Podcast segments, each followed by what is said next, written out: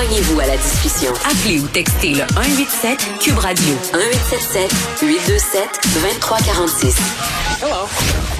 On se parle d'un livre euh, qui est publié aujourd'hui en librairie, en fait qui sort aujourd'hui en librairie, pardon. Ça s'appelle Les barbares euh, numériques. C'est publié chez Éco-Société, un essai euh, écrit par Alain Saunier, particulièrement pertinent là, alors qu'on se pose beaucoup de questions sur Facebook, Instagram, TikTok, le pouvoir que ces grandes entreprises-là ont sur nos vies, sur sur les politiciens aussi, sur les pays. un essai qui est quand même très très dense, très très fouillé pour vrai. Là, si ça vous intéresse la question numérique, je vous le conseille fortement. Il est là Alain bonjour. Bonjour. Bon, ça s'appelle euh, Les barbares numériques. J'avais envie de vous demander si ça aurait pu aussi s'appeler Les ostrogoths. Oui, tout à fait. mais il était déjà pris ce, nom-là.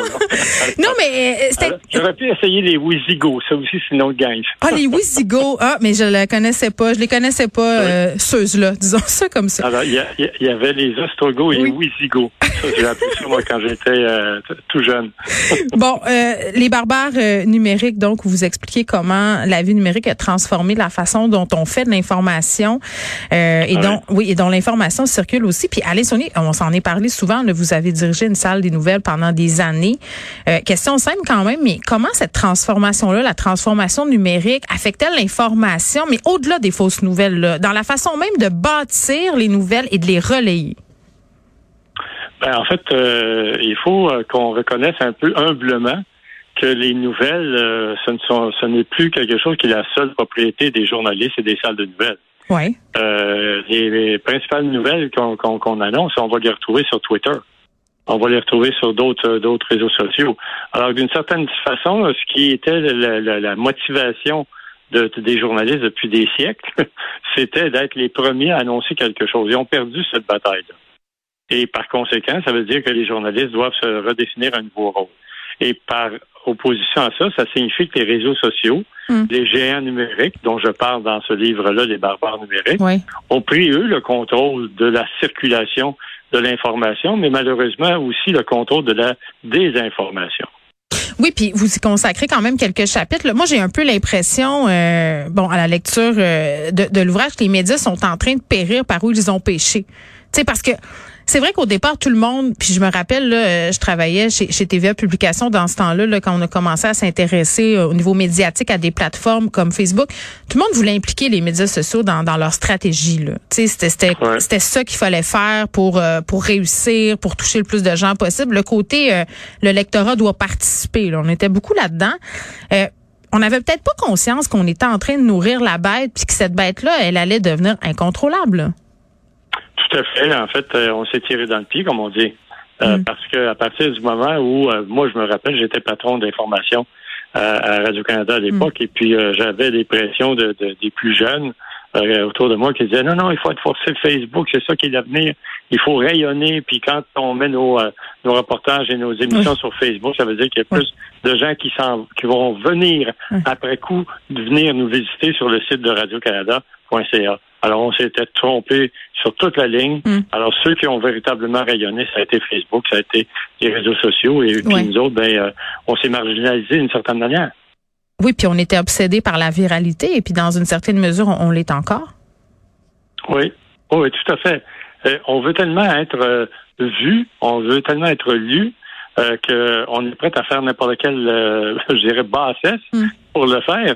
Mais euh, sauf qu'entre-temps, le journalisme et les, les, les, médias d'information plus traditionnels devraient peut-être en profiter pour réfléchir un peu puis à repréciser davantage leur rôle. Moi, c'est la raison pour laquelle j'écris dans ce livre-là, Les barbares numériques, mm. à quel point le journalisme d'enquête a un réel avenir. Parce que là-dessus, euh, à ce titre-là, les journalistes ont véritablement une expertise que d'autres n'ont pas. Hmm. Ils vont aussi euh, jouer un rôle important pour contrer la désinformation. Donc, la validation des informations, c'est également un des rôles qu'on doit attribuer aux journalistes parce qu'ils ont cette capacité de faire la hmm. part des choses entre les propos mensongers et la, et, la vérité. Oui, ben et puis Monsieur Saunier, vous proposez une, certaine euh, refonte du, journalisme, de, la façon de faire de l'info. On va on va y revenir, mais mais sur l'encadrement de ces plateformes-là, c'est quand même intéressant intéressant votre réflexion. Là, on a l'exemple australien qui a essayé, euh, pour ainsi dire, euh, de mettre son pied à terre, euh, a dû faire marche arrière devant la pression de Facebook. Puis il y a toute la question fiscale aussi. il y a bien des pays qui ont salué là, cette fameuse entente d'imposer un taux, je pense c'est autour de 15% un taux d'imposition de 15% aux GAFAM. vous, vous dites c'est très peu. Ben, c'est très peu parce que, écoutez, imaginons que, que, vous gagnez un salaire de 214 000 par mm. année. Je ne dis pas que c'est ça, là. J'aimerais bien ça, là. Mais mettons, ouais, on est loin. Alors, si c'était ça, vous paieriez au Canada 33 d'impôts.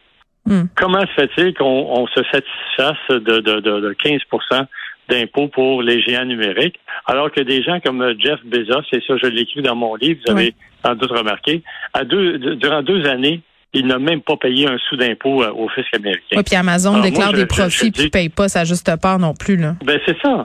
C'est ça. Puis, puis regardez aussi, et ça je le souligne abondamment, c'est que mm. depuis les deux dernières années, durant la pandémie, on a assisté à, vraiment à des profits records, à des revenus comme jamais ça avait été atteint dans mm. toute l'histoire de l'économie. Euh, de la part des, géants numériques. Hmm. Ils ont défoncé le plafond de, la bourse de New York. Euh, ils ont engrangé des profits faramineux. Et puis en plus de ça, ben ces gens-là ont, le, je dirais, l'audace de dire après ça que bon, euh, oui, mais il faut investir beaucoup. Alors c'est pas vrai. Euh, Jeff Bezos, lui, pendant que nous, on est obligé de rembourser notre dette publique peut-être pour les 40 prochaines années, lui, il s'envoie en l'air avec euh, sa, fusée pour aller visiter euh, l'atmosphère. Euh, alors, il y a quelque chose qui est odieux, quelque chose qui, qui marche pas là, dans tout ça. Je fais un peu du pouce euh, sur ce que vous dites contre, euh, concernant la, dette, cette fameuse dette. Là, vous avancez une théorie quand même assez audacieuse, disons ça comme ça. Là, peut-être que les GAFAM devraient contribuer à payer la dette contractée par certains pays à cause de la COVID, parce que on va pas se mentir, M. Sonné, les GAFAM ont, profité là, monétairement de la pandémie beaucoup. Là. Tout à fait. Ils ont, ils ont abondamment profité. Moi, je pense que hmm. S'ils avaient la décence de dire, écoutez, on en a profité beaucoup hmm. et on veut rendre à la société ce que la société nous a donné. Je pense que s'ils se comportaient comme de bons citoyens corporatifs, comme on dit, euh, hmm. ils auraient cette, euh, cette générosité euh, à l'égard de, des États et à l'égard du tiers-monde aussi. Je pense qu'ils devraient comme élargir un peu leurs horizons. Et, et, et la même chose peut-être pour les compagnies pharmaceutiques. Euh, je, là, je, je, saute à l'extérieur des barbares numériques. Mais les, les, grandes entreprises qui ont profité abondamment de la pandémie devraient, à mon point de vue, rendre à la société ce que la société leur a donné. Il y a un chapitre qui porte sur euh, la culture francophone qui serait en péril. Euh, vous parlez d'impérialisme numérique aussi. Vous comparez euh, l'arrivée des GAFAM dans, dans notre époque, finalement, à une conquête. Une véritable conquête. puis vous parlez des États-Unis aussi là-dedans. là oui, en fait, euh, écoutez, quand moi j'étais jeune, j'étais dans des groupes de gauche comme bien du monde de ma génération. et puis on parlait d'impérialisme américain dans ce temps-là. Mm-hmm. Moi, j'ose encore parler d'impérialisme américain parce que dans les faits, avec les propositions qui nous sont faites par les géants numériques, que ce soit sur les plateformes euh, pour la musique, euh, les plateformes pour écouter des téléséries ou écouter des, films, euh, on va inévitablement nous proposer la très vaste majorité des contenus euh, qui proviennent de, des États-Unis. Euh, et nous, si on veut être découvert à l'intérieur de tout ça, mm. ben, il va falloir qu'on cherche en maudit pour être capable de savoir que Pierre Lapointe vient de faire une série de, nouvelles, de nouvelles tunes. Ben, c'est que devant la... ouais. Allez-y, pardon. Ben, j'allais juste ajouter que ça signifie qu'on peut effectivement parler d'impérialisme culturel américain qui nous est imposé et par mm. conséquent, nous, avec euh, notre, euh, j'appelle ça la, belle et folle aventure francophone en Amérique du Nord, hmm. on va se trouver à avoir notre culture et notre langue marginalisées plus que jamais. Ben, puis moi, je, quand j'entends des gens se déchirer la chemise sur les pancartes en anglais dans les commerces à Montréal, je, peux comprendre que ça heurte, mais je trouve que le phénomène qui est vraiment préoccupant en ce moment, puis euh, auquel on devrait s'intéresser vraiment plus qu'on le fait en ce moment, c'est justement cette globalisation de la culture là. On, est, on écoute euh, tout le monde la même chose en même temps. Puis c'est sûr qu'avec des plateformes comme Netflix et tout ça, Monsieur Sonia, on a découvert quand même aussi euh, des produits culturels qui viennent d'ailleurs, pas nécessairement des États-Unis. Moi, j'écoute des téléséries qui viennent du Danemark et tout ça. C'est intéressant. Mais euh, c'est cette idée aussi que le public francophone est plus fidèle aux médias et aux producteurs de contenu francophones. L'offre est trop grande, c'est trop alléchant, on peut pas gagner. Ben, en fait, on n'est pas de taille, à moins qu'il y ait des interventions qui soient faites euh, par un cadre réglementaire. moi, c'est la raison pour laquelle je trouve qu'il y a quand même quelque chose de positif dans le dépôt euh, qui a été annoncé la, la semaine passée d'un nouveau projet de loi C11, qui est un peu le, même projet de loi qui avait été euh, proposé avant la dernière élection. Ça permet de mettre les, les entreprises euh, étrangères et les entreprises ici sur un même pied d'égalité. Mm. Et ça permet de favoriser la production de contenu plus important ici au Canada et par ricochet euh, plus important du côté francophone. Alors, il faut qu'il y ait un encadrement, il faut que le gouvernement, il faut que l'État mm. fasse euh, ce qu'il a à faire pour pouvoir encadrer et réguler, comme on dit, ces géants numériques-là. Sinon, c'est le free for all, comme on dit. C'est mm. le chaos total. Et, nous, euh, il faut qu'on soit capable de bien protéger notre culture, notre langue, parce que c'est vrai qu'on est minoritaire en Amérique du Nord. Or, au nom de tous ceux et celles qui nous ont précédés, ça mérite bien qu'on continue à, faire un petit effort pour euh, encourager puis soutenir euh, et toute la production mm. francophone. Oui, puis bon, si on revient euh, aux médias, à la refonte des médias et à la façon dont tout ça se goupille en ce moment, là, oui, il y a le pouvoir euh, de la personne qui consomme puis des gouvernements, mais les gens qui font le contenu, les grandes entreprises, par exemple de câbleau distribution, qui investissaient beaucoup dans le financement de production de chez nous, là, euh, n'ont plus vraiment à le faire. Ce qui les intéresse finalement, c'est que les gens aient accès au câble, qui s'abonnent à des services de streaming et tout ça. Bell a annoncé la fin de beaucoup de subventions aux créateurs. Là, je pense que c'est l'an dernier. Donc, le paradigme a changé. Là. Tout à fait. Et puis dans les années 80, ce qui avait permis de créer toute la série de, de téléséries et de films et de documentaires qu'on a connus par les, dans les 20 euh, années qui ont suivi, mm. eh bien, c'était parce qu'il y avait un fonds des médias du Canada qui avait été créé et parce qu'il y avait des contributions des câbles distributeurs mm. et puis des euh, distributeurs aussi par satellite. Alors, cet argent-là, il n'est plus euh, ce qu'il était, à la hauteur de ce qu'il était. Pourquoi? Parce que, comme vous l'avez exprimé vous-même, euh, les entreprises comme euh, les câbleaux distributeurs, mhm. comme Bell et, les autres, vont préférer tout simplement vendre un accès à Internet. Alors, euh, nous, on est complètement laissés pour compte là-dedans. Hmm. et, le CRTC aussi qui s'est complètement retiré ou qui n'a jamais vraiment participé au contenu numérique. vous, vous dites que c'est une erreur. Est-ce que une, mise à jour... Erreur historique. Ben, c'est ça. C'est une erreur historique. C'est en 1999, je m'en rappelle trop bien. C'était euh, Françoise Bertrand qui était euh, la présidente du CRTC.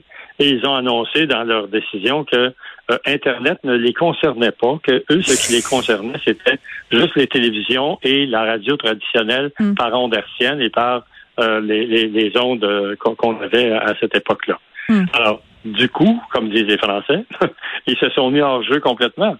Euh, parce qu'ils ont fait en sorte que là, les, toutes les entreprises numériques américaines ont pu euh, foisonner et, s'installer à demeure. Et puis maintenant, comme je le dis dans mon livre, Les barbares numériques, ils nous ont conquis dans mm. tous les sens du mot. Ils nous ont conquis parce que oui, vous avez raison, Netflix nous présente aussi des contenus savoureux, extraordinaires, mais ils nous ont conquis aussi parce qu'ils contrôlent maintenant la circulation sur les réseaux sociaux. mais vous avez raison. On écoute tous. Là, ces temps on écoute ah euh, de Tinder Swindler. Donc, c'est ça. Tout le monde écoute ça. Tout le monde parle de ça.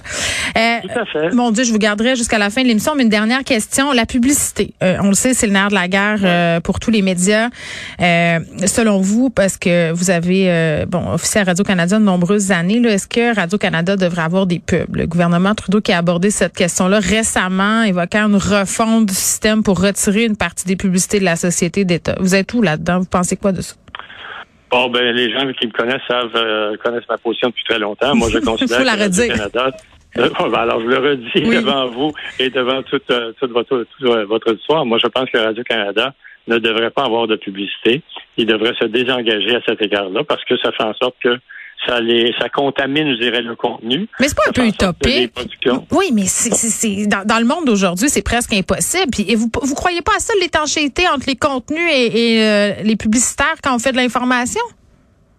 Non, non, non, j'y crois, mais ce que je parle quand je parle pour Radio-Canada, moi, c'est quand je quand je dis qu'ils doivent se retirer de la publicité, c'est parce que leurs contenus vont être de plus en plus distincts de ce qui sont euh, de ce qui sont proposés par par les, les concurrents privés.